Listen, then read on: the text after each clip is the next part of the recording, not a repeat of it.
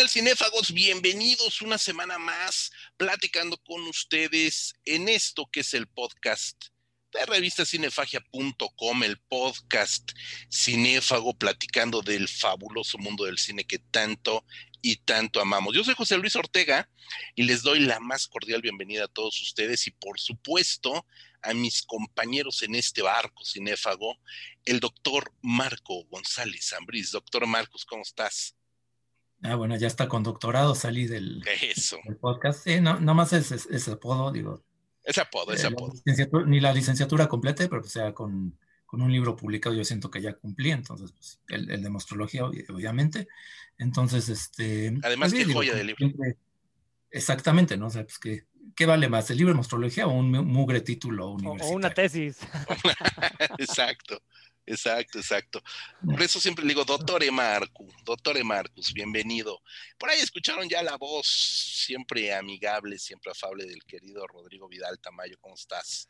Muy contento, muy contento. Además, esta semana que, que, pasó, pues se cumplió un sueño anhelado por, por los ñoños rata. Eh, un sueño que además es algo histórico, ahorita lo vamos a platicar, ahorita que, que digas tú, José Luis, que, eh, de cuál es el tema al que nos vamos a dedicar hoy. La verdad es que estamos, yo sí estoy seguro que estamos frente a un parteaguas del negocio del cine. No del cine como arte, no del cine como medio de entretenimiento o de comunicación, como forma de negocio. Lo vamos a discutir aquí. Como forma de negocio y como muchas otras formas, eh, hay carnita.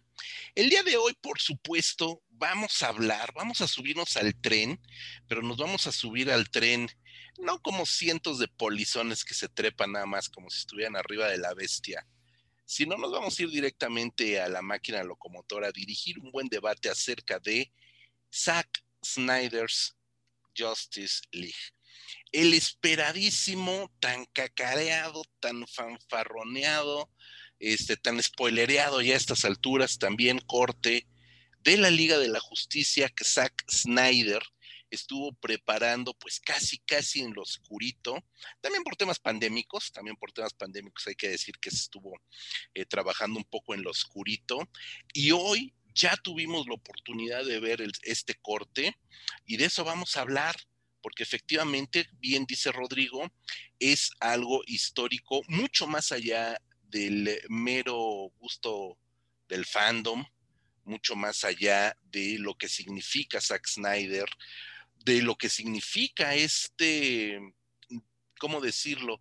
Estos pasos de reversa sobre un camino ya andado por parte de Warner Brothers, por parte de toda la producción implicada, por parte de toda la gente que estuvo involucrada en la primera Liga de la Justicia del 2017 y porque definitivamente estamos ante una obra de autor eso también lo vamos a estar comentando.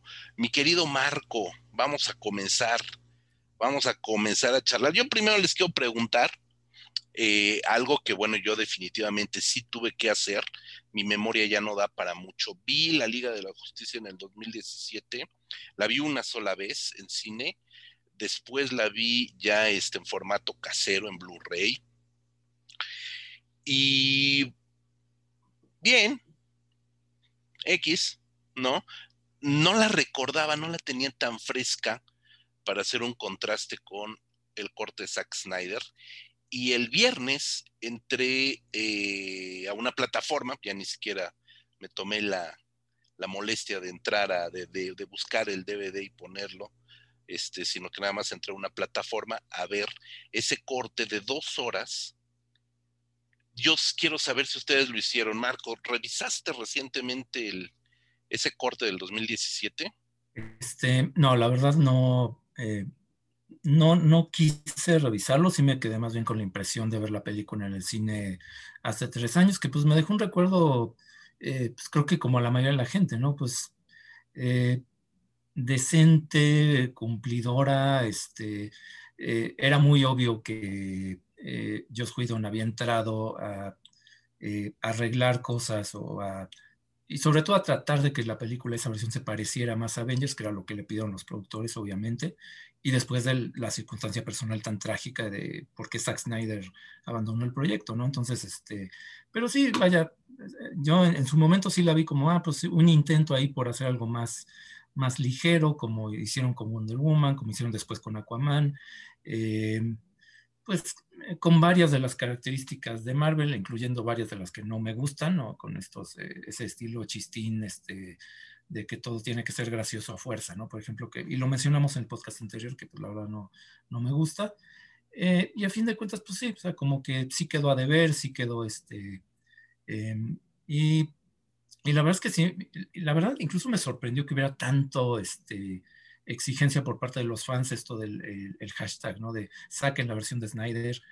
Tomando en cuenta ese antecedente, sí se me hacía como que es que, pues, no sé, se me hacía la verdad como que no pensé pues que hubiera como que tanto que, rescatar. Eh, entonces, pues no, o sea, la verdad es que no, no la volví a ver, me quedé con ese recuerdo nada más.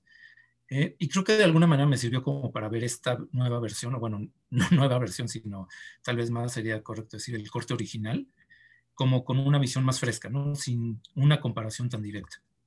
Ok, ok, bien, Marco, me, me gustó mucho esa, esa postura de no, de no influenciarte. Eh, Rodrigo, ¿cómo fue tu camino previo a este Zack Snyder's Justice League? Bueno, yo hice mi tarea para este programa. Eh, obviamente, la, película de Joss Whedon la vi eh, cuando se estrenó en cine. No recuerdo que me haya disgustado. De hecho, curiosamente, Zack Snyder es un cineasta cuyas películas, salvo Dawn of the Dead, no me ha gustado ninguna otra. con la excepción de Batman v Superman, que extrañamente me gustó mucho cuando fui al cine. O sea, obviamente iba con las expectativas más bajas del mundo, iba queriendo odiarla y, salí muy contento por una razón muy sencilla. La, esa película de Zack Snyder en particular, Batman v Superman, tiene un montón de agujeros en el guion, tiene un montón de cosas totalmente exageradas. Pero si uno es fanático de los cómics, está perfectamente acostumbrado a ese tipo de narrativa. O sea, Zack Snyder tomó ideas muy, muy de cómic y con eso elaboró este, este batiburrillo de historias que vimos en Batman v Superman, que en ningún momento me desagradó, en ningún momento lo sentí apretujado. Me pareció que para la duración que tiene, la historia era bastante competente y coherente.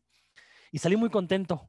Y la verdad me dejó con ganas de, ver su Liga de la Justicia sucedió lo de Joss Whedon, la vi, recuerdo que pues no, no, no, no salí a disgusto, la película, de hecho ahora que la volví a ver para, para este programa hace un par de días, la verdad es que no es nada mala la película de Joss Whedon, simplemente uno después de ver Batman v Superman, que de ninguna manera es un portento e incluso puedo decir que no es una buena película, simplemente me entretuvo, pero tenía algunas ideas interesantes para este universo.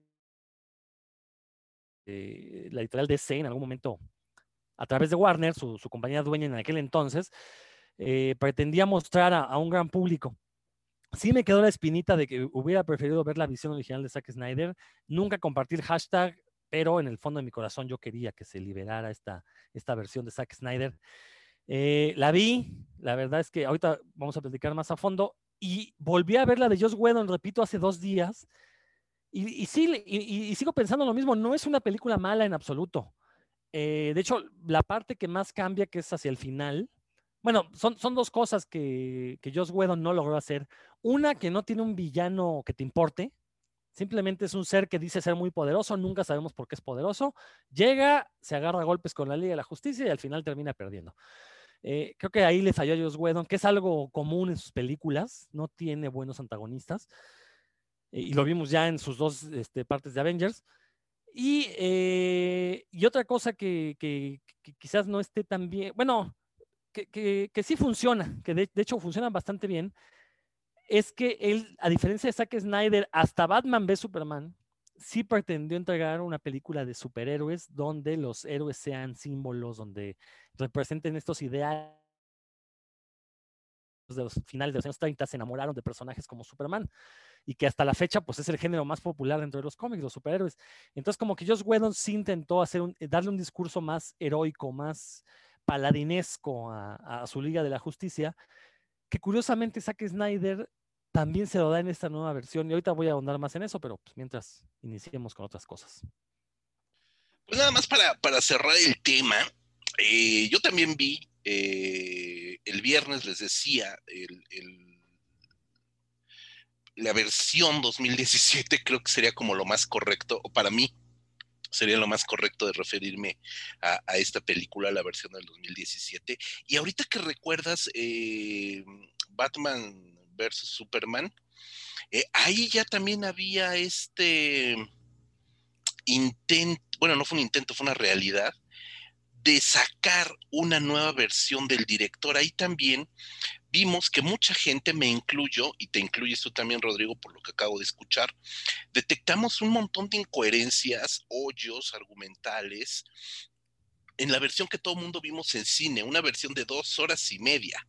O sea, de entrada ya eran dos horas y media, donde carecía de ritmo, donde había hoyos argumentales, donde no te explicabas muy bien ciertas situaciones, donde realmente el encono que surge entre los personajes es un tanto como por generación espontánea, etcétera. Eh, que si es una película decente, sí, ¿por qué no decirlo así? No era lo que todo mundo hubiera esperado. Yo, eh, pues salí bien, complacido, no, no enteramente satisfecho, complacido. Y luego viene la eh, llamada eh, Ultimate Edition, que ya dura tres horas, ya tiene media hora más, donde ya la película también alcanza otro cariz, ¿no? Entonces, cuando surge estos dimes y diretes acerca de la versión de Zack Snyder, yo tampoco nunca me trepé al tren de decir, sí, quiero ver la de Zack Snyder. Debo de decirles que me daba enteramente lo mismo si hubiera existido o no hubiera existido, ¿no? El hubiera no existe. En el momento en que la película era el corte de Joss Whedon, dije, eh, bueno, evidentemente, esta es la película que existe, la película tiene muchas fallas, tiene muchos momentos verdaderamente desperdiciados.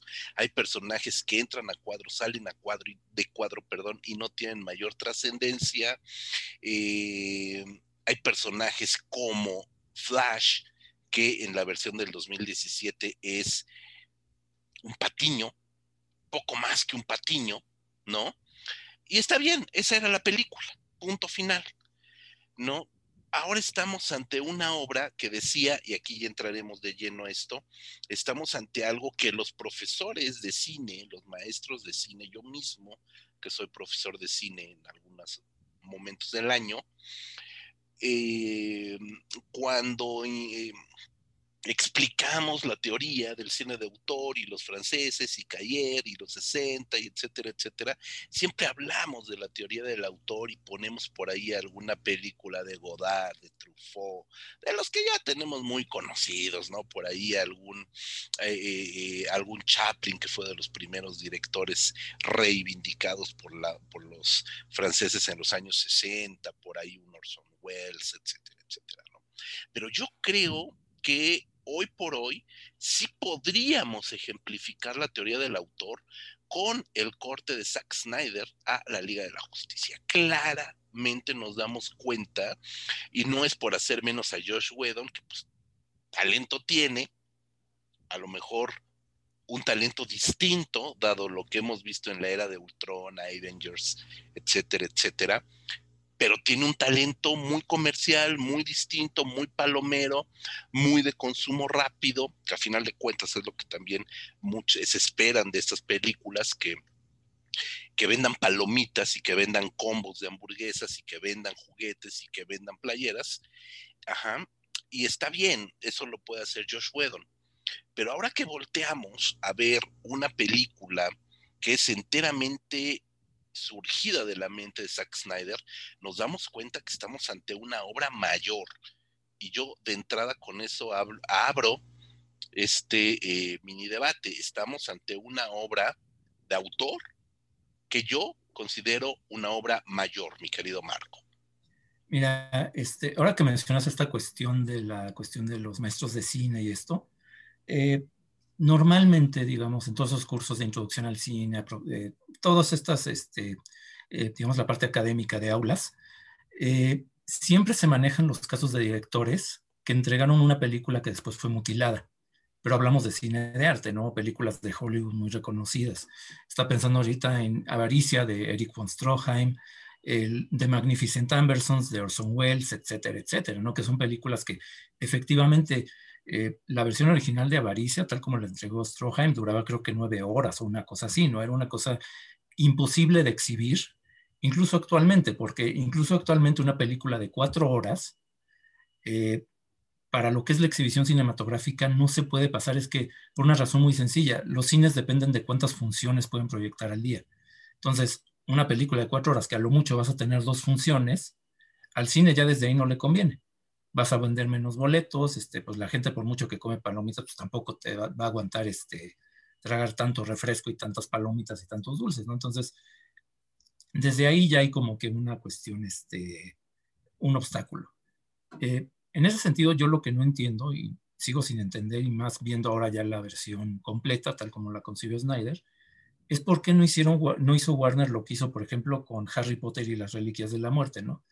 Que es una película que, si lo tomas como adaptación del libro, son cuatro horas y media, también está bastante larga, pero simplemente la partieron en, dos mitades, la estrenaron con seis meses de diferencia y tan tan, se acabó, este, no había mayor problema, incluso la segunda parte te sirve para promover el estreno de Blu-ray y todo esto, ¿no?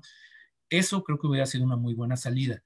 Eh, Digo, también entiendo que tuvo que ver con que fue un poco decepcionante Batman de Superman, que la idea original de hacer una trilogía ya no sé, o, o una películas más largas ya no sé, Warner ya le empezó a, dar frío, eh, pero creo que esa pudo haber sido una salida, ¿no? Y en cambio lo que pasó fue que te agarras un, bueno, que obviamente ese corte de cuatro horas, el que estamos viendo ahorita, lo mejor, eh, el mismo Zack Snyder sí lo hubiera cortado cosas porque pues, es, es, mucho, eh, o a lo mejor hubiera insistido en hacerlo en dos partes, eh, pero es que ya, ya te explicas mucho mejor, ¿no? Este, empiezas a ver las intenciones, empiezas a ver este... Em, es, creo que sí tiene mucho que ver, de hecho, que las ventajas que tiene el streaming. Eh, a lo mejor si ahorita, si hubiera existido el streaming este, en épocas anteriores, esa versión alternativa de Avaricia, esa versión alternativa de Magnificent Aversos, lo que ya es el director Scott, que es algo que se ha dado un fenómeno de décadas recientes, sería mucho más común y podríamos ver, bueno, o sea, la versión del productor y la versión del director, ¿no? Ahora, en cuanto al valor de la película, pues a mí, digo, sí me parece, este, mencionaba justamente en el, en el podcast anterior, que yo de películas superiores así, digamos, realmente importantes, así, no, no, yo no recordaba muchas. Bueno, esta pues yo sí la pondría, digamos, entre, ese, es, entre las mejores del género.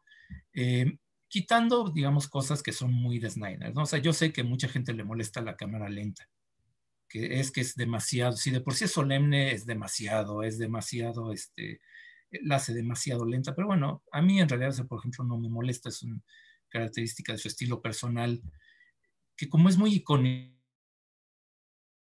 de imagen, Snyder es un director que privilegia siempre las imágenes, se entiende por qué lo hace, ¿no? Esto también es como parte de su estilo.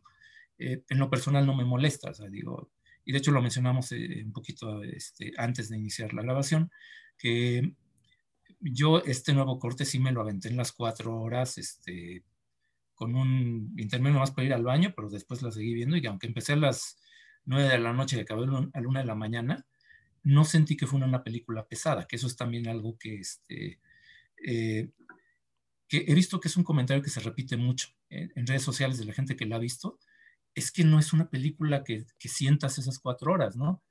Eh, que a lo mejor es muy inusual en Occidente, pero recordemos que en la India ya hemos hablado de esto.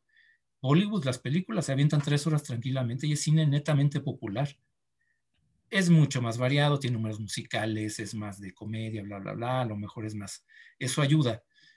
Pero en este caso, pues creo que sí es muy, muy importante, digamos, es, eso ya es un, es bastante interesante, ¿no? una película de cuatro horas que se siente coherente, este, que no se te hace pesada porque no sientes que tenga, digamos, subtramas de más. Te habla de un muy, muy, buen trabajo de los editores, pero también que esa planeación de Snyder sí fue como, creo que se entiende mucho mejor por qué le estaba dando ese tono a las películas anteriores, ¿no? Batman v Superman era como todo prepara el terreno para esa gran epopeya este, que vemos finalmente en Justice League. Este, y mira, más allá de detallitos, de cositas a lo mejor de guion que siguen sin convencerme mucho, yo sí lo pondría entre las películas más importantes. Sí tiene sin duda una perspectiva de autor. Igual vamos a ahondar un poquito más en esto. Y bueno, ya les, les dejo el comentario también para, para, para oír sus opiniones. Rodrigo, por favor. Sí, coincido con Marco. O sea, este, la película no es pesada en absoluto. Sí tiene algunas escenas que se notan alargadas artificialmente. Eh, pero a final de cuentas, quien se haya aventado cuatro capítulos de una serie en Netflix en una sola noche, pues no le cuesta nada aventarse esta película. Sobre todo porque eh, a partir de, del tercer capítulo ya agarra un ritmo y nunca no te suelta. ¿eh? Creo que lo único más o menos que podemos decir que es lento es la primera hora, pero las tres últimas ya son vertiginosas, ¿no? Y, están muy bien hechas.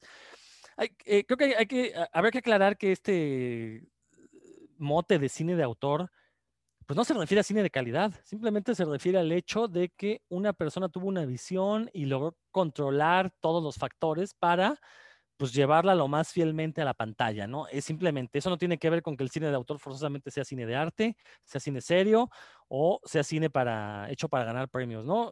en el cine independiente de baja estofa existen muchos ejemplos de eh, personas, una sola persona que hizo el guion, que la dirigió, se dio el lujo de dirigir la fotografía también y entrega este así la película sea una basura. Está el caso esta de The Room, ¿no? De, este, ¿cómo se llama este cuate? El que parece vampiro. Bueno, e, e, esa también es cine de autor. El, el cuate hizo todo. Entonces la dirigió, la escribió, este, actúa. Entonces, vamos, pues eso es cine de autor. Este, entonces no, no, no, nos vayamos con la finta de que forzosamente debe ser algo bueno el cine de autor. Eh, sí coincido, sí, esta visión de Zack Snyder, obviamente cine de, de, autor, pero también hay que tener en cuenta algo. Esta no es la visión original, original de Zack Snyder. Esta no es la visión que Zack Snyder filmó en 2016 y que nos quería presentar en 2017. Esta es la versión que ya tuvo cuatro años después de haber visto la de Joss Whedon para mejorarla, ampliarla, cambiarle algunas cosas, depurarla. Entonces, lo que tenemos, pues obviamente después de ver la de Joss Whedon, si le salía peor, es que eso hablaba de que Zack Snyder tiene, tiene algún problema mental. Ya había visto todas las fallas que, de las que tuvo Whedon, que insisto, no son mayores, no o, o, al menos no son más grandes que las del propio Zack Snyder. Entonces, bueno, tenemos una versión corregida y aumentada de la visión de Zack Snyder de su visión original. Entonces tampoco no nos quieran vender de que este, esto es lo que Zack Snyder nos hubiera mostrado en, en 2017, porque como bien dijo Marco, no lo hubieran dejado tener una película de cuatro horas. También coincido por qué no la dividieron en dos partes, pero bueno, supongo que la pandemia jugó mucho en que la quisieron presentar de una sola, de un solo golpe. Eh, y bueno, insisto, sí, la película no es mala, tiene todos los vicios que tiene Zack Snyder, la cámara lenta, que a final de cuentas uno se termina acostumbrando. Ya para la segunda hora pues ya sabes que cada cinco minutos hay una cámara lenta. Cada vez que aparece la Mujer Maravilla va a sonar este, este corito que también puede llegar a ser cansino. Pero bueno, pues te acostumbras, lo filtras y disfrutas la, eh, la, proyección. Eh, creo que aquí Zack Snyder también se dio el tiempo de corregir algunos de sus eh, pifias a nivel discursivo en cuanto a la figura del superhéroe. Aquí ya no tenemos a ese Superman matón. Creo que la única que se ve que realmente mata a sangre fría es la Mujer Maravilla en una de las primeras escenas que mata al terrorista este con el choque de los este, de, las muñequeras. Y creo que esa es la única escena donde vemos una muerte a sangre fría. El resto, bueno, podemos decir que son muertes circunstanciales, que se están defendiendo los héroes. E, el propio Superman en algún momento da a entender que ya no es esa máquina de matar que fue en Man of Steel. Entonces, es muy, me, sorprendió mucho esta evolución en el pensamiento de Zack Snyder, quien en algún momento sostuvo que, pues sí, que su Superman mataba y que su Batman cogía y le iba al baño y que en algún momento iba a poner a Batman yendo al baño, eh, cosas según él muy realistas, ¿no? Eh, y no, acá lo que nos entrega es lo que, lo que mencionaba hace rato respecto a Joss Whedon, esta cuestión de poner a los héroes como estos símbolos, estos valores, estos ideales encarnados en estas figuras arquetípicas, eh, en estos dioses que tienen que guiar a la humanidad, que ese es el ideal último del superhéroe. Y lo logra, tenemos la escena, después de que la Mujer Maravilla mata sangre fría al terrorista, llega una niña y le dice, ¿cómo puedo ser como tú? Yo no sé si la niña se refiere a cómo puedo perder el miedo a matar o cómo puedo ser heroica como tú. Que hablando de la Mujer Maravilla, la verdad es que nos entrega un personaje muy interesante, muy atractivo, atractivo no en el sentido físico, sino de que yo quiero ver a esa Mujer Maravilla en cine, no la basura que nos han presentado en dos películas. Esta Mujer Maravilla es independiente, es líder, sí, en algún momento por argucias del guion, pues tiene que eh, desear que Superman siguiera vivo para que los ayude a combatir esta amenaza extraterrestre, Pero antes de eso, la mujer, esa Mujer Maravilla me, nos sorprende y es queremos ver más de ella, a diferencia de sus películas donde es totalmente dependiente de una, de una, de una figura masculina. ¿Qué pasó ahí en el Inter? Pues no lo sabemos, ¿no? Pero bueno, volviendo al tema, a eso, eh, bueno, mencionaba esto de la Mujer Maravilla porque precisamente esa es la visión de Zack Snyder. Esa Mujer Maravilla la vimos desde Batman v Superman. Vimos a una Gal Gadot metida en el personaje completamente, que no es que lo haya hecho mal en las películas, pero el guion no le ayudó mucho. Y ahí es donde vemos la visión del autor, donde Zack Snyder de veras dice, bueno, voy a presentar a unos superhéroes que quizás, insisto, ya no es su visión original la que tuvo cuando Batman ve Superman, es una visión ya un poquito más cercana al superhéroe clásico, ya no son estos héroes sanguinarios que en los cómics tuvimos los años 90 llenos de ellos. Y es lo que, lo que es muy interesante porque en ningún momento está copiando la fórmula Marvel. No son héroes Marvel estos que estamos viendo. A pesar de que se avientan chascarrillos de repente, ah, eh, son héroes muy, muy diferentes, ¿no? Porque a final de cuentas son héroes de DC y los héroes de DC siempre se han empatado con estos dioses arquetípicos propios de las culturas humanas. Sí, sí, sí, sí, estoy escuchándolos de una manera bastante, bastante atenta. Hay muchos puntos eh, eh, que son muy interesantes para deshebrar. Hay mucha carnita, mucha, mucha carnita. De entrada estoy totalmente de acuerdo en lo que dice Rodrigo. Haces muy bien en recordarle a nuestros escuchas que el cine de autor no significa que sea necesariamente cine de arte o cine artístico. Eso está muy bien. Te referías a Tommy Wiseau, Wiseau quién sabe cómo se pronuncie, de director, productor, escritor, actor de The Room ¿no? Y bueno, así como él, aquí en México, Juan Orol y en Estados Unidos también este Ed Wood y quien quieras, ¿no? Que están considerados basura del cine, muy mal considerados basura cinematográfica, siendo autores totalmente consagrados a su manera, ¿no? Eso está increíble. Hablando de Zack Snyder, evidentemente estamos hablando de un, de un autor prácticamente desde su primera película, bueno, de su primer largometraje, eh, y a partir de ahí creo que su sello autoral eh, ha madurado de una manera muy interesante porque va más allá de los rasgos eh, visuales, que como comentaba Marco, es un esteta, es un hombre muy preocupado de la imagen, muy pulcro en presentar cromos, ¿no? En movimiento literalmente, en movimiento. Y en ese sentido cuida mucho eh, que el espectador se fije en lo preciosista de su puesta en escena, ¿no? Aquí e, el, origen de, las películas, el origen de esas cámaras eh, lentas de, de, 300, de todas estas películas iniciales eh, de, de, Zack Snyder, era captar la atención a lo bello de su puesta en escena, más que a lo meramente dramático. ¿no? Era una cámara lenta descriptiva del entorno, de la puesta en cámara, del diseño de producción, de lo chingón que es para mover la cámara, etcétera, etcétera. Y hoy por hoy lo que estamos viendo en esta Zack Snyder's Justice League es cómo ese discurso de autor visual, preciosista, de filigrana, está ya muy bien complementado con un discurso dramático. Eso es lo que también a mí me, llama muy poderosamente la atención en esta Liga de la Justicia, que es algo de lo que carece la versión de Josh Whedon, es de este peso dramático, ¿no? Incluso se plegó tanto Whedon al, eh, al esquema de, Vengadores que justamente tenemos escenas entre Flash y Aquaman que nos, nos recuerdan a esta Buddy Movie de, pareja dispareja de Thor y Hulk. ¿no? Dándose ahí de zapes y de chistines, lo vemos también en, pequeñas porciones, no tan descaradas, pero lo vemos en, el, en la Liga de la Justicia de Josh, eh, de Josh Whedon, y aquí todo eso es cepillado y crecen los personajes también en un, en un punto también eh, dramático, al punto de que eh, no vamos a spoilerear. Yo supongo que todos los que ya están escuchando este podcast ya vieron la Liga de la Justicia Zack Snyder, pero de todos modos no, no vamos a spoilerear. Pero sí veo, como bien dices, a una mujer maravilla brutal, dolida, dolorosa, ¿no?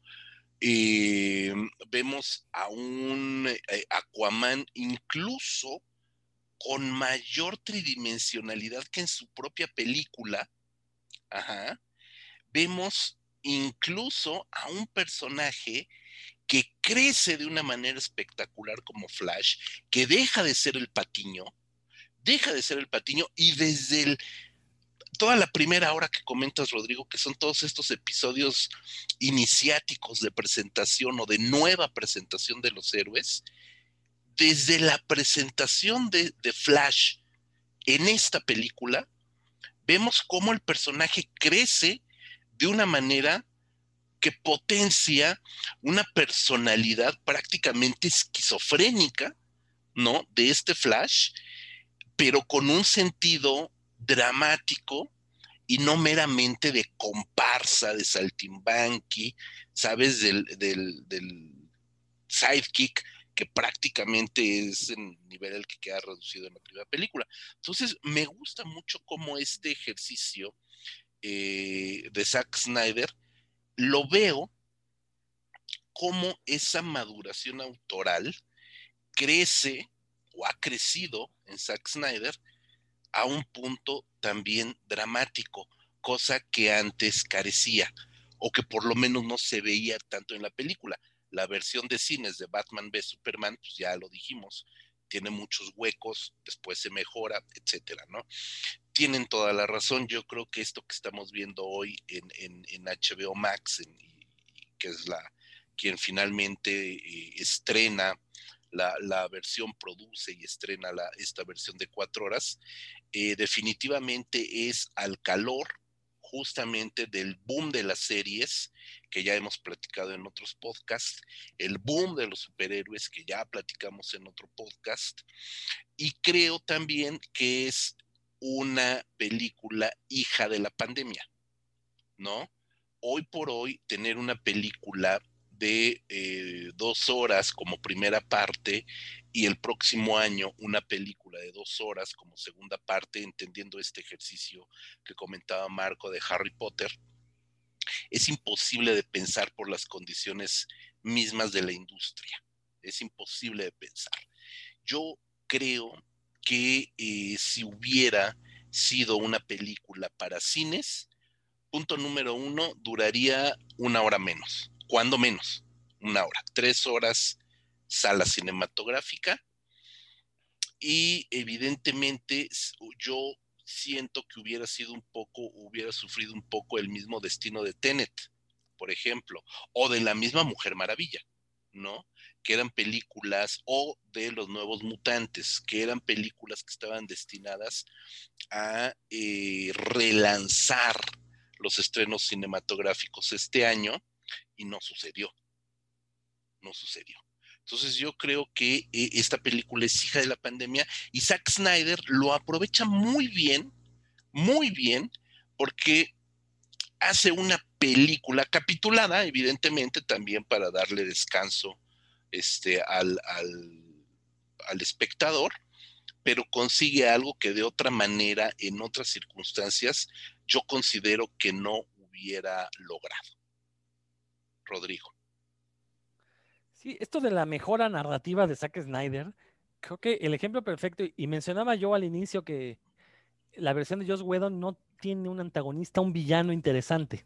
Es un villano X que llega y golpea, pues porque le gusta golpear. Aquí Zack Snyder crea un villano con el que es muy fácil empatizar y, bueno, no sé si a ustedes les sucedió, pero yo en algún momento yo quería que ganara, cuando, cuando pone sus ojitos de Pug, Stephen Wolf, y, dice, quiero regresar a mi planeta, oye, pues sí, ya déjenlo ganar, ¿no? Pobre cuate, se ve que está sufriendo por no estar ahí en la, de cortesano, ¿no? a, los pies de Darkseid. Entonces, creo que ahí es donde vemos el ejemplo de cómo Zack Snyder personajes. Eh, insisto, con cuatro horas, pues puedes meter el origen de cuánto héroe se te ocurra, que es lo que hace. Vemos ahí todas estas estos escenas contextuales para cada uno de los personajes. Bueno, quizás te faltó Batman, tal vez.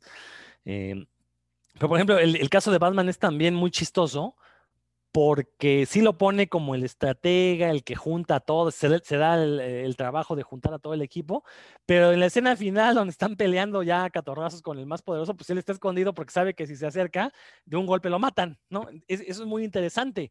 O sea, no lo pone, no pone a Batman, que ahorita ese es el problema con Batman en los cómics actuales, que es totipotencial, ¿no? Incluso se ha dicho ahí que, puede vencer a Superman dentro de la lógica de los cómics. Obviamente, ya en la lógica real, pues no. O sea, Batman se va a comportar como lo pone de Batman v Superman. Las escenas finales, ya Batman mejor se esconde, está nada más observando ahí, moviéndose entre las rocas, porque pues sabe que no tiene poderes realmente. Entonces, eso es muy interesante. O sea, nos está presentando, por un lado, a dioses eh, perdón, a personajes que parecen dioses, como es el caso de Superman, la Mujer Maravilla, Aquaman, pero por otro lado, tienes personajes con fallas evidentes. El caso de Batman, que frente a un ser muy poderoso no puede hacer nada. El caso de Flash, que es el, e, el, el, el, sí, el, el noob. El neófito, pues, en esta cuestión de los superhéroes, ¿no? Eh, es el, el que apenas está empezando, el que no tiene todavía, no conoce bien el alcance de sus poderes, los está conociendo. Entonces, eso genera una dinámica muy interesante entre los personajes y parte de, su éxito narrativo, pues tiene que ver con, con, eso, con que cada personaje te importa, quizás exceptuando Aquaman, que creo que Aquaman no aporta realmente nada a la historia, se podría quitar y se contaría exactamente igual. Pero está bien guapo. Ah, no, eso sí, eso ni qué. Marco. bueno, ya, vimos que José Luis agradeció mucho esas tomas extra de Jason Momoa sin playera. Pero bueno, yo lo que quería comentar es que eh, Sí, justamente se nota, yo noté más este de personajes, sobre todo en eh, Flash y Cyborg, ¿no? Que sí, eh, en la versión del el corte de 2017, pues sí, son personajes secundarios, aparecen ahí un poco, de hecho, inventaron esa misión ahí medio ridícula, ¿no? De la familia rusa en la versión de 2017, pues para que Flash tuviera algo que hacer al final, porque si no, pues estaba nomás ahí, igual como Batman, nomás ahí, ahí milando, ¿no? Eh, y en cambio aquí funciona muy bien porque aparte eh, le da un, subtexto muy interesante que es la relación de padre e hijo. Pero aparte, bien manejado, ¿no? Yo me quejo mucho de que en todas las películas de Hollywood actual parece que esa fuerza que tiene, que el personaje debe tener daddy issues, o sea, debe tener un conflicto con el padre ausente, bla, bla, bla.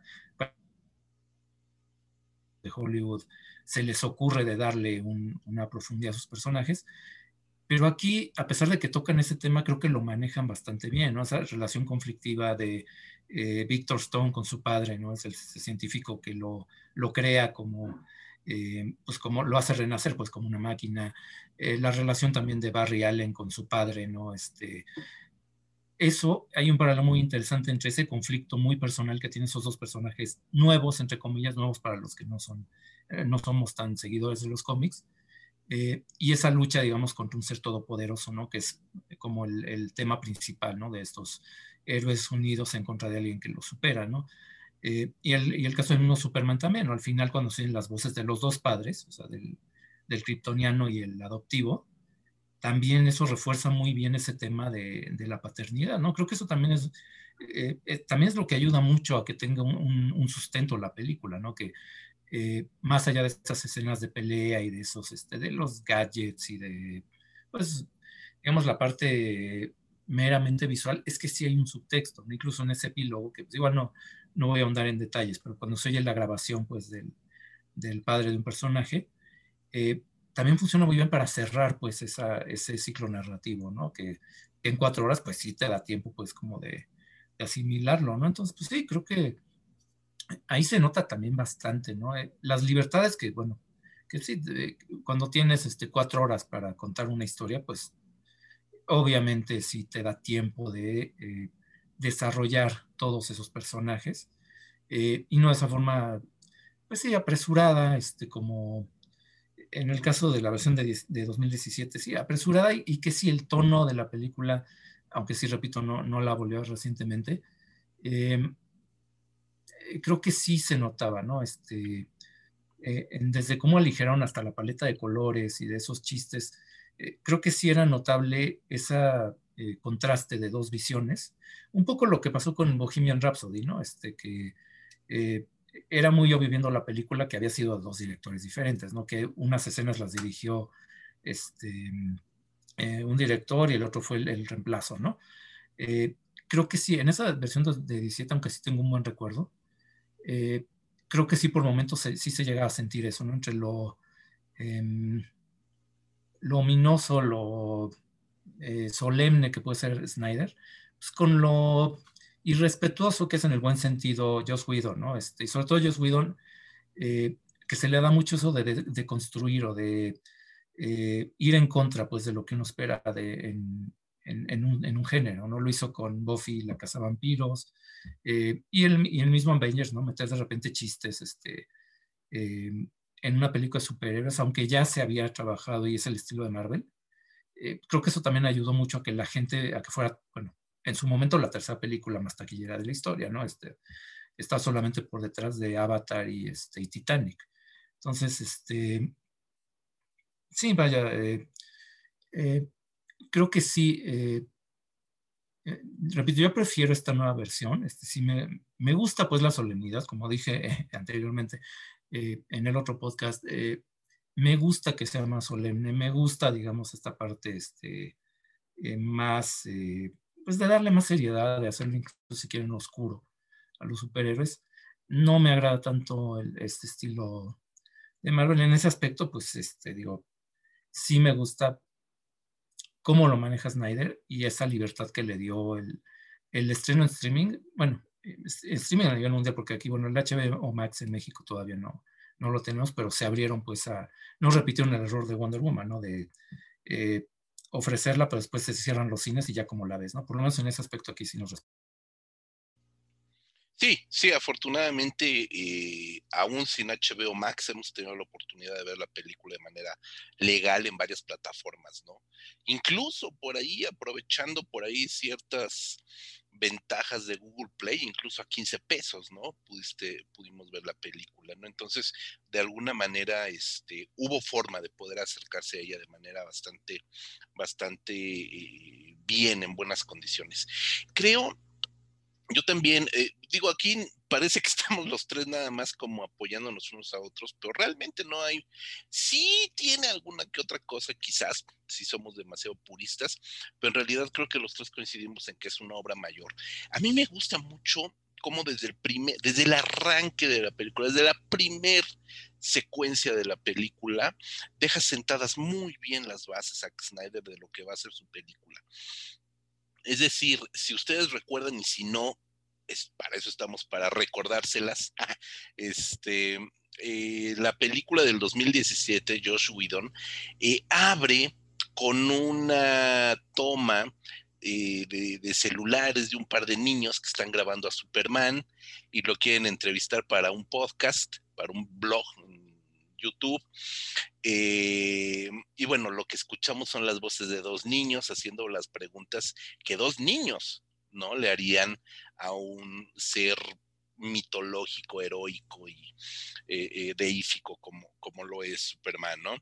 Y a partir de ahí, pues arrancamos con los catorrazos, una escena por ahí de Batman, este, poniendo en orden, algo que sí me encanta son como los killers, estos, los, los secuaces de Stephen Wolf, parecen Mothman, son como, son como versiones este, alienígenas de Mothman. Si no saben qué es Mothman, el hombre polilla, búsquenlo en la criptozoología del universo fantástico, es maravilloso el Mothman. Eh, y ya se sigue como película de acción, etcétera, etcétera. Aquí me encanta cómo de entre todas las cosas que cambia, toda esa parte inicial se va al demonio. Eso sí es spoiler, pero pues tampoco es spoiler, es el inicio de la película. Y vemos cómo justo lo que decía Rodrigo Vidal, se encarga de unir, de puentear, de establecer un puente bien interesante entre Superman, entre Batman v Superman, eh, la parte final, Doomsday, etcétera, etcétera, lo que ya vimos, puenteándolo hacia el inicio de esta película de una forma oscura. La película, el inicio de la película, a diferencia de Whedon, que es festiva, que es animosa, que es naif con la presencia infantil, el discurso infantil, etcétera, etcétera, etcétera. Aquí el arranque es oscuro, es pesimista, es de muerte, es de desolación, es de destrucción. Esa parte, de entrada, desde allí, desde esos primeros 10 minutos de las cuatro horas que siguen, eh, te plantean perfectamente cuál va a ser el timing y cuál va a ser el, el mood de esta película.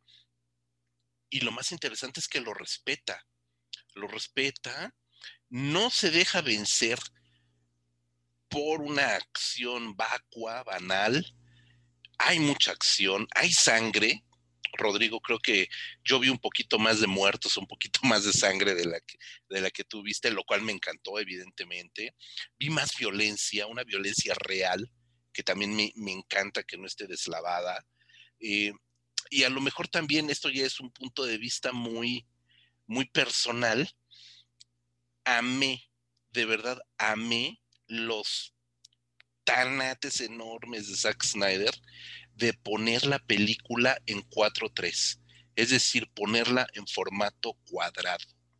Cuando todas estas películas de superhéroes, lo que más quiere el director o el productor o la casa productora es que entre más se vea, mejor.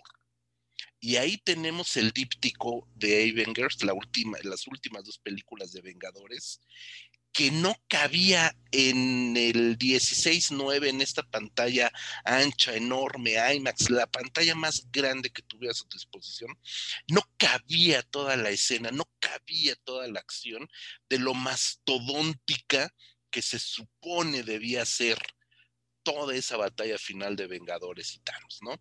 Y aquí, que Zack Snyder haya hecho la película cuadrada en formato 4.3, respetando el más puro cine clásico, fue para mí una declaración de principios, de decir esto es arte.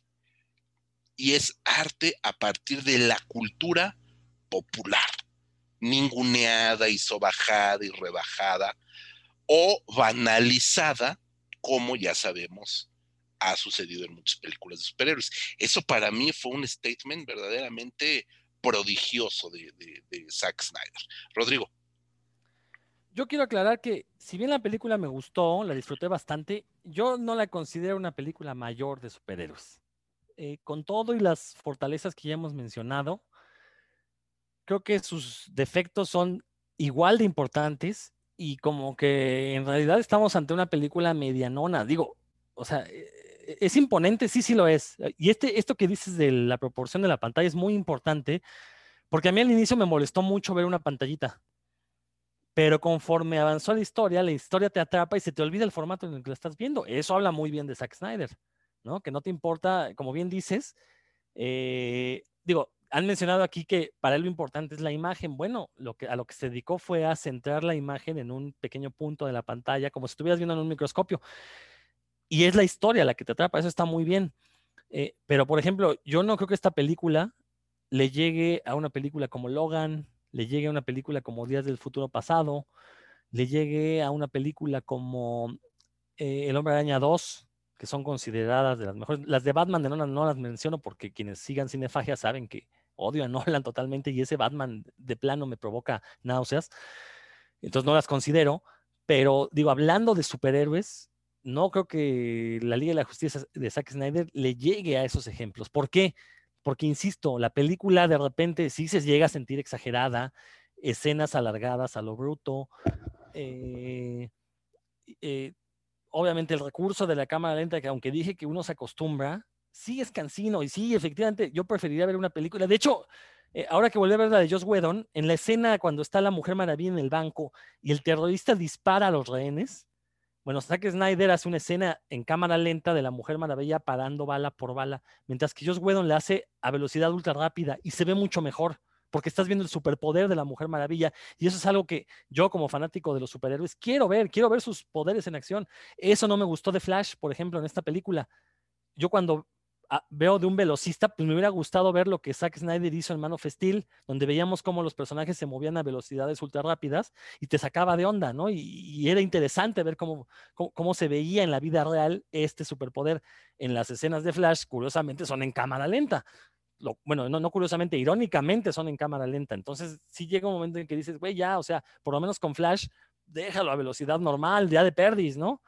Obviamente no la dejó en velocidad normal para no copiarle a Ryan Singer con lo que vimos en Días del Futuro Pasado, que a mi juicio es una escena muy super.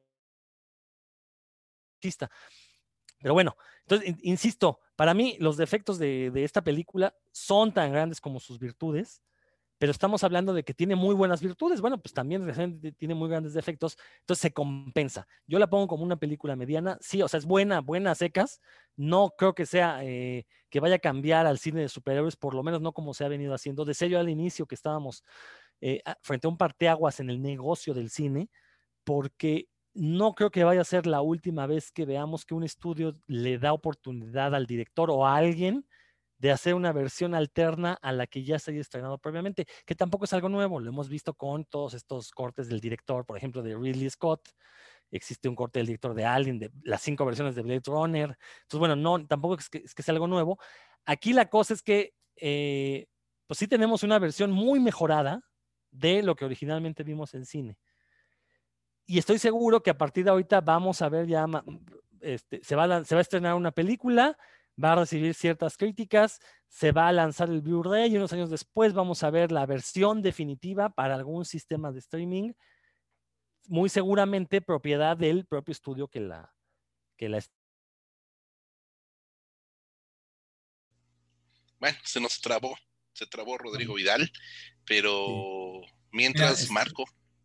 Es que bueno, eh, bueno, ahorita que se vuelva a conectar o que solucione el problema que tiene, bueno, seguramente retomará la idea. Pero justamente lo que estaba diciendo, ¿no? De que tiene que ver con la recepción de la película. Eh, que bueno, yo insisto, a mí sí me gustó bastante y la pondría yo un poquito por debajo de las de Batman, que para mí son las mejores. Eh, creo que tiene también mucho que ver la recepción, la muy buena recepción que ha tenido primero que creo que nadie esperaba que fuera tan buena, ¿no? O sea, creo que sí todos teníamos un poco la duda, a pesar del antecedente de Batman v Superman, que sí mejoró bastante con el corte eh, de tres horas. Creo que todos muchos no pensábamos que fuera a ser así. Y creo que algo que también le ayudó bastante a esta nueva, esta versión de Snyder es eh, el hecho de que no tiene ahorita competencia directa de Marvel debido a la pandemia, por la interrupción, ahorita no, no se estrenó Black Widow, este, se retrasaron muchas de estas películas, estos blockbusters, y creo que eso lo ayudó también bastante a, a, esta sensación muy agradable que está dejando, ¿no? Como que estamos también ya muy ansiosos de ver algo como un espectáculo de esas dimensiones, eh, que se ha frenado totalmente por la pandemia, y aunque sea, bueno, en pantalla, este, pues eh, ni tan chica, porque bueno, como mencionamos en el programa que hicimos al principio de año, este, ya con la televisión actual es con las eh, televisiones que son mucho más grandes, ya la diferencia entre, eh, entre ver en cines y ver en tu casa se está reduciendo bastante. Eh, y esto, por cierto, también tiene que ver con lo que mencionaron de la pantalla cuadrada, ¿no? Este, yo me puse a, investigar un poquito de por qué el formato académico, que es como se llama ese, esa proporción de 4x3, eh, y lo que me encontré es que en realidad Zack Snyder lo que quería es que eh, lo hizo pensando en la pantalla de IMAX, ¿no? En el formato que es como más, este, eh, que, que ponemos el formato original, porque ya sabemos que el IMAX en México es como algo ahí medio raro, el que en realidad no cumple con totalmente con el requisito, pero el IMAX original sí es como más cuadrado, ¿no? Entonces, eso era lo que, lo, lo que él le tiraba. Eh, o sea, digo, y estoy de acuerdo también con lo que planteabas, José Luis, de este que sí te, te conecta esa película, eh, ese, ese formato, sí automáticamente te conecta esta versión, este corte, con ese cine clásico, con ese cine del Hollywood, antes del, este, del CinemaScope, antes de la pantalla panorámica, eh, que hay que recordar que no fue, eh, el formato anterior no es que fuera un defecto, no es que fuera algo que se inventó mientras esperábamos a que llegara la pantalla panorámica, no la pantalla panorámica, de hecho, llegó para competir con la televisión, era como un atractivo adicional. ¿Qué podemos hacer que, en la tele no se haya, no, se haga, no? Este, eh, y resulta, bueno, yo porque me he estado viendo mucho cine clásico, que sí, efectivamente tú ves el, la Justice League de Zack Snyder y encuentras ese paralelo con el cine clásico, ¿no? Como que muy, muy marcado. Por la razón que haya sido, ¿no? A lo mejor Snyder lo hizo pensando en otra cosa, pero sí, eh, sí le da esa sensación de clasicismo, de alguna manera, a la película, ¿no? Y repito, este, yo creo que sí tiene que, habrá que esperar un, año, un par de años y ver cómo se ha revalorado, digamos, este corte. Eh, y algo que, bueno, eh, lástima que ahorita Rodrigo no, no, está conectado, me gustaría oír su opinión sobre esto. Eh, yo creo que lo que sí puede, a lo mejor no ser un parteaguas, pero sí puede influir la buena recepción que está teniendo Justice League, es a lo mejor convencer a, a, los ejecutivos de Warner que el camino de DC, lo que está proponiendo de hacer Zack Snyder, es hacerlo como un poco más sombrío, de no querer copiar a Marvel, sino hacer su propio estilo, creo que sí va por ahí y lo están demostrando con esta película, ¿no?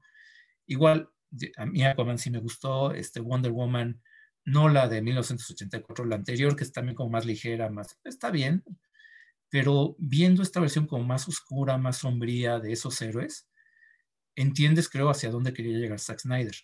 Y podría ser un muy buen, eh, una buena vía para que DC encuentre ya como su propio camino para sus superhéroes, ¿no? Como darles una identidad más propia y no estar siempre compitiendo y siempre queriendo llegar a, copiar a Marvel, ¿no? Que eh, fue lo que pasó originalmente con la versión 2017 y con el éxito de Avengers Infinity War creo que puede pasarles eh, viendo más a futuro.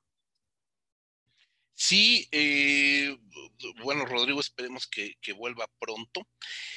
Fíjate, algo que también habrá, que ver justo, entiendo un poco la postura de Rodrigo, de que en algún momento vendrá otra versión, otra versión. Creo que también tendría que haber un punto en el que se ponga final, o mejor, valga la redundancia, punto final. Se acaba de anunciar eh, apenas ayer o antier, eh, lo vimos la nota, eh, que viene una nueva, nueva versión de Zack Snyder, de Justice League, ahora en blanco y negro y con escenas que no vienen en este Zack Snyder Justice League que estamos viendo en estos días, ¿no? Y a lo mejor son dos escenas de dos minutos, ¿no? A lo mejor ya no hay más. Pero simple y sencillamente el hecho de lanzar una película ahora en blanco y negro es un poco también este eh, como, como jalarle la cola al tigre cuando grandes películas como Parasite, por ejemplo, esta estupenda película coreana de Bong Joon-ho, eh, de una manera completamente autoral, de una manera completamente interesante, con un punto de vista diferente, se lanza a estrenar, es así en salas, restringido, pero todavía en salas, una versión en blanco y negro, donde te permite contemplar otro tipo de plástica en la película, ¿no? Yo me preguntaría, ahora, ¿por qué, no? Eh, esta necesidad, necedad o berrinche, ya no sé, de Zack Snyder, de ahora intentar hacer el faro de superhéroes, o, o qué pretende, ¿no? The Lighthouse de superhéroes con todo y William Dafoe que se incorpora William Dafoe a esta versión de eh, Zack Snyder Justice League con tres escenas, si mal no recuerdo, tres, cuatro escenas, eh, con una película en blanco y negro, ¿no? Que prácticamente no creo que cambie más allá de cinco o diez minutos, porque llevarlo a una hora más o media hora más ya sería excesivo. Ya, ya no hay más. ¿no? Entonces creo que ya, ya, ya ahí sí estamos viendo algo totalmente comercial, o si sucede, si sucede, ¿no? Al final de cuentas hay que ver si, si se concreta o no. Este, algo completamente comercial, completamente ya más banal, algo que quizás pueda demeritar esto que estamos viendo hoy.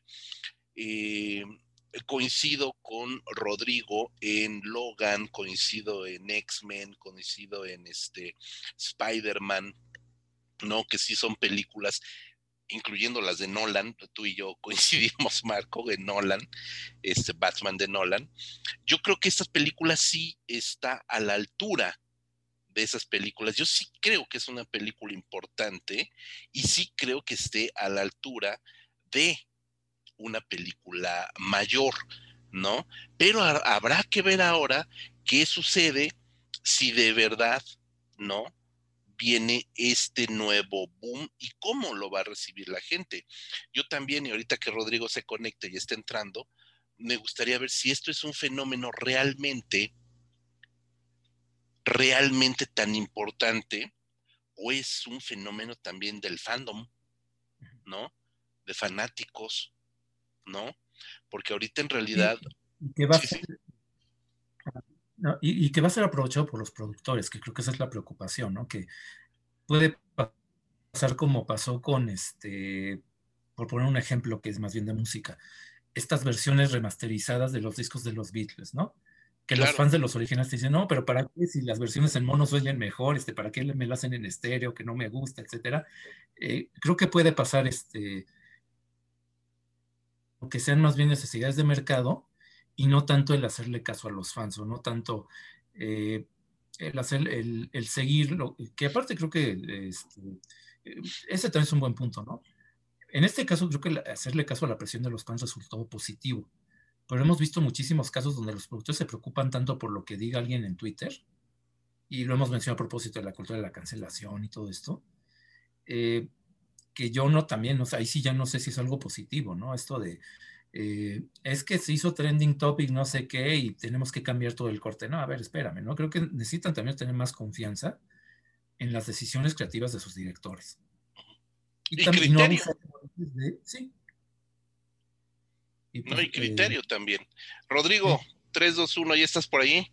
Sí, ¿ya me escuchan bien? Te escuchamos perfecto, Rod. Resulta que tengo un gato que es fanático tóxico de Zack Snyder y al escuchar que yo estaba diciendo que la película no, no era la obra maestra que, que, se cree, pues llegó y me desconectó la computadora. Eh, digo, aparte de mencionar eso y, y, escuchando lo que comentaban ahorita, decía yo que esta película era un parteaguas porque los estudios lo van a ver como una oportunidad de hacer dinero, pero es un parteaguas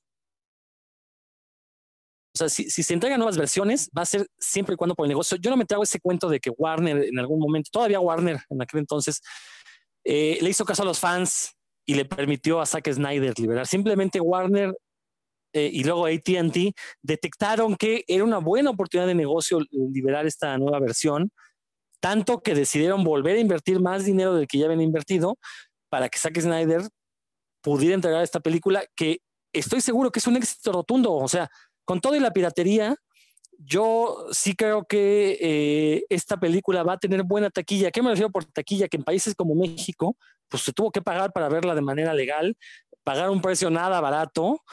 Eh, yo no sé si el precio era pensando en que la familia completa iba a ver la película, se iba a sentar a verla, entonces pues va es el equivalente como a cuatro o cinco boletos de cine, los 300 pesos que costaba. Pero lo cierto es que estamos en pandemia, entonces tampoco, es que nos pudiéramos reunir a ver la película. Entonces, eh, creo que aquí estamos viendo cómo el negocio de vender las películas para que el público pueda verlas, pues se está modificando. No creo que sea la última vez que veamos que una película esperadísima se va a estrenar en sistemas de video bajo demanda con este precio extra. Ya lo está haciendo Disney, lo hizo con este, Mulan, su versión de acción viva, lo hizo ahora con Raya y el Dragón. Y estoy seguro que hasta Netflix en algún momento va a sucumbir a esa idea de vender versiones especiales a un costo extra. Y va a ser un momento muy triste porque, pues precisamente eh, estos sistemas le, estaban dando batalla a la piratería. No digo que le estuvieran ganando, simplemente le estaban dando batalla, pero con este tipo de actitudes, pues la piratería va a volver a ser su agosto. Entonces, eso me parece interesante. Creo que eso sí es un, un parteaguas histórico que esta película de Zack Snyder nos está brindando. Eh, y e insisto, no me trago yo el cuento de que fue por los fans. Sí, los fans, no es la primera vez que los fans son muy vocales y no se, no, se les había dado, hecho caso. Ahorita tuvo que ver el hecho de que Warner se dio cuenta que podía hacer dinero y lo va a hacer, lo está haciendo. Espérense a las ventas del Blu-ray. Estoy seguro que va a romper récords totales. Además, sí, además fue un negocio redondo en tiempos de pandemia. O sea, hay que decirlo. Si esta, esta película, ya lo dije, es hija de la pandemia, no hubiera sucedido lo mismo en el 2019, previo de la, o si no hubiéramos tenido pandemia, no hubiera funcionado igual. Entonces, creo que eso también es, es digno de mencionarlo y concuerdo con Rodrigo, también eso tiene que ver mucho con mercados, con cifras, con acciones, con toda la gente que está involucrada, ¿no? Este, los productores que se suman, etcétera, etcétera, ¿no? Este, pues sí, a final de cuentas va a ser un parteaguas, a lo mejor no tanto en la parte netamente cinematográfica, yo discuerdo de Rodrigo, lo vuelvo a decir, sí, estoy de acuerdo, eh, y se lo comentaba Marco antes de que regresara Rod, estoy de acuerdo con Logan, Hombres X, Spider-Man, etcétera, ¿no? Pero yo creo que esta película, a nivel película, sí está como, sí la considero una obra mayor dentro del género de superhéroes. El tiempo lo dirá también, el tiempo, a final de cuentas, la, la, la viendo la película ya con, con una distancia adecuada pues, y, con lo que venga a posteriori, ¿no? Vamos a ver qué pasa. Yo creo, sí creo, fervorosamente creo, que esta película tiene que servirle a Warner, DC, ATT, etcétera, etcétera, etcétera, para sentar el nuevo camino que tienen que hacer, eh, que tienen que eh, crear con sus eh, superhéroes, con su universo de DC. Yo creo que un pilar muy fuerte fue eh, Joker, ¿no? Que es, es una película del universo DC con otras aspiraciones completamente distintas, pero ya puso esa piedra y yo creo que ahorita eh, Zack Snyder's Justice League tiene que poner otra gran piedra para rehacer el edificio que debe de ser DC para eh, Warner y para toda esta casa productora y como bien decía Marco, alejarse finalmente, y tú también lo decías Rodrigo, alejarse ya definitivamente de buscar la fórmula Marvel. Nadie va a ser la fórmula de Marvel como la misma casa Marvel. Entonces, creo que ya tienen que buscarle por otro lado. Y en ese sentido, Zack Snyder Justice League creo que es un muy buen punto de arranque que espero, deseo que respeten la verdad. Em, no sé si podamos ir concluyendo con esto, ¿no? Mi querido Marco. Puntos finales. Eh, pues ya, hemos comentado este, a fondo y aparte, bueno, eh, también la, razón este, de comentar la película es que, bueno, sí, este es, un, es importante. Eh, interesante este punto de vista, ¿no? Como de la distribución, de la revisión de una película, eh, más, digamos, desde la perspectiva de tanto youtuber y tanto bloguero que es este eh, un debate encarnizado, pero creo, creo, que se queda como en la mera superficie, ¿no? Este, eh, digo, entiendo muy bien que hay fans que ven este tipo de películas 20, 30 veces y se memorizan los diálogos y tal pues no es mi caso, ¿no? Este, pero bueno, digamos que para ese segmento de, mercado que sí les gusta, así como que se, eh, digamos que se la creen, o sea, y se le compran enterita este, esta idea de que, digamos que es el, eh, el, referente del cine, porque pues, muchas veces no conocen ese cine clásico que hemos mencionado. Eh, entiendo lo importante que digamos para esta generación, ¿no? Pues, incluyéndonos aquí a todos los que estamos presentes, pues tenemos como que una perspectiva más amplia y creo que lo ubicamos como una etapa en la historia del cine y no como el acabose, ¿no? Este, eh, evidentemente Rodrigo es más fan de los superhéroes y de, tal, pero pues creo que pues nos queda claro que hay que entender que esto es parte pues de una industria mucho más grande, ¿no? Este, y, que finalmente pues estamos, eh, el hecho de que haya un cine de superhéroes no significa que deja de existir todo lo demás o que eh, y habría que ver también este cuánto tiempo dura, ¿no? Es cuánto tiempo dura más este auge del cine superior o en qué se puede convertir, a lo mejor aprovechando estas eh, ventanas de oportunidad que te da el streaming, ¿no? Para exhibir de otra manera. Pero bueno, sería ese, ese sería como mi comentario, ¿no? Este, finalmente, pues sí, la película sí, o sea, como ya dije, sí me gusta mucho, me gusta más este estilo que, que el que ha manejado Marvel, sí me gusta más la seriedad de, eh, de cómo se maneja. Em, digo, sí tengo entendido y el mismo Zack Snyder ha dicho que ya no tiene pensado continuar con esa idea original de una trilogía de películas de Justice League va a quedar aquí, todo indica que pues no va a haber, no va a haber más.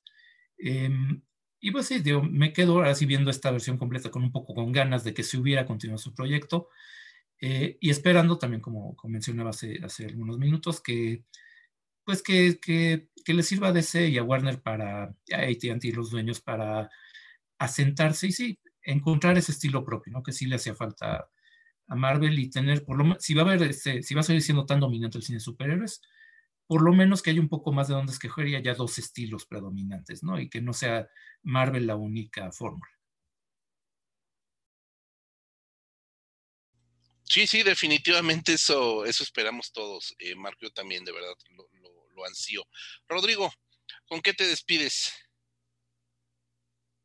Bueno, creo que ya tengo, sí, tengo que sacar ya mi parte ñoña. La verdad es que eh, como ya dije, disfruté mucho la película y lo que más disfruté es precisamente lo que ya no vamos a tener, estas posibilidades que nos plantea Zack Snyder con este mundo de pesadilla eh, que Batman sueña, en el que vemos un futuro distópico donde Superman es malvado, que es algo que ya hemos visto en los cómics. Eh, y por lo mismo, pues se antoja muchísimo verlo en películas, sobre todo en películas así de cuatro horas de duración. Quiero ver toda esta historia, quiero ver qué pasa. Eh, el futuro, solo el, futuro dirá que si, si vamos a tener continuación de esta historia o no. Por lo pronto, eh, ejecutivos de Warner Media han dicho que no, que hasta aquí se termina el trabajo. El dinero es al final de cuentas el que va a hacer eh, que el estudio gire en una dirección o en otra.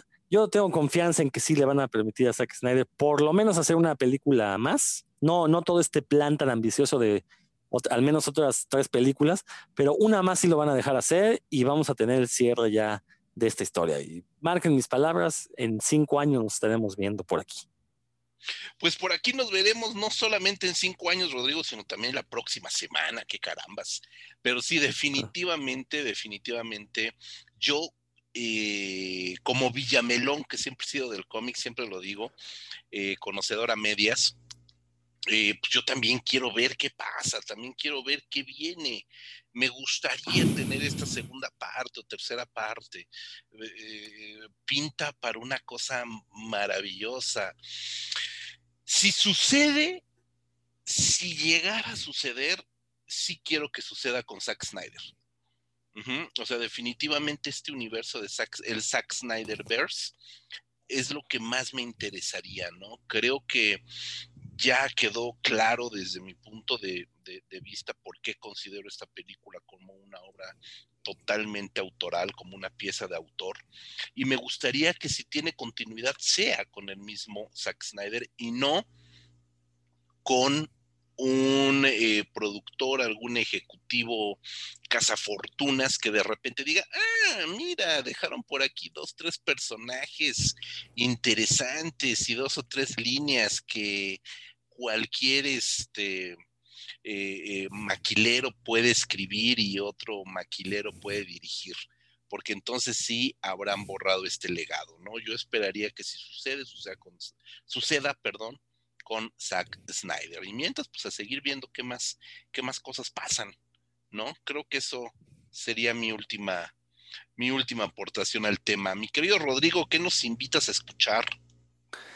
Bueno, pues si quieren conocer más de cómics, precisamente tenemos un podcast hermano, puros cuentos, que van a encontrar en el mismo canal de revista Cinefagia en todos los sitios finos de podcasts, intercalado uno de Cinefagia y uno de puros cuentos. No hemos tocado todavía el tema de, esta película porque resulta que a mis cofras desde aquel programa no les eh, llama mucho la atención. En el programa, en el último programa que van a encontrar ahí en el canal, precisamente yo nada más editorializo un poquito sobre esta película, lo que mencioné ahorita de el parteaguas en el negocio del cine. Eh, lo retomé aquí, eh, expandí un poco más mi idea porque pues, en puros cuentos había poco tiempo, pero los invito a que lo escuchen para conocer más sobre la cultura del cómic. Así es, Rodrigo. Eh, puros cuentos en las plataformas de revista Cinefagia, en la plataforma de, audio de revista Cinefagia lo encuentran. Marco, ¿dónde más nos pueden encontrar? Bueno, pues eh, invitarlos. Eh, nos, como siempre, como desde, estamos desde, desde 2003, en nuestro sitio oficial en internet, en la página www.revistacinefagia.com, donde publicamos, pues, aparte de reseñas de muchas de las películas que hemos mencionado, de estas de superhéroes, pues también una buena cantidad de películas por ahí también de cine clásico, aunque por ejemplo nos falta esta de von Stroheim que mencioné, la de Avaricia, eh, también la de los Magnificent Ambersons, pero bueno, pues ahí poco a poco iremos ahí también complementando pues todo ese... Eh, nos pueden seguir también en redes sociales, en, como Cinefagia México en eh, Facebook y en Instagram, como Rep Cinefagia en Twitter. Y el podcast lo pueden ver en varias plataformas, en Himalaya, en Spotify, en Amazon, en iTunes, em, y creo que son todas. Así es, mi querido Marco, pues estamos también en el canal de YouTube. Búsquenos como revista Cinefagia en YouTube, ahí van a encontrar también entrevistas, van a encontrar eh, programas de, muchos años atrás, porque como bien dice Marco, tenemos ya 18 años en línea platicando con todos ustedes de el apasionante mundo del cine. Mi querido Marco Rodrigo, les mando un gran abrazo, todos mis mejores deseos de salud y bienestar para ustedes, por supuesto para todos los que nos escuchan. Yo soy José Luis Ortega y nos escuchamos la siguiente semana. Hasta la próxima.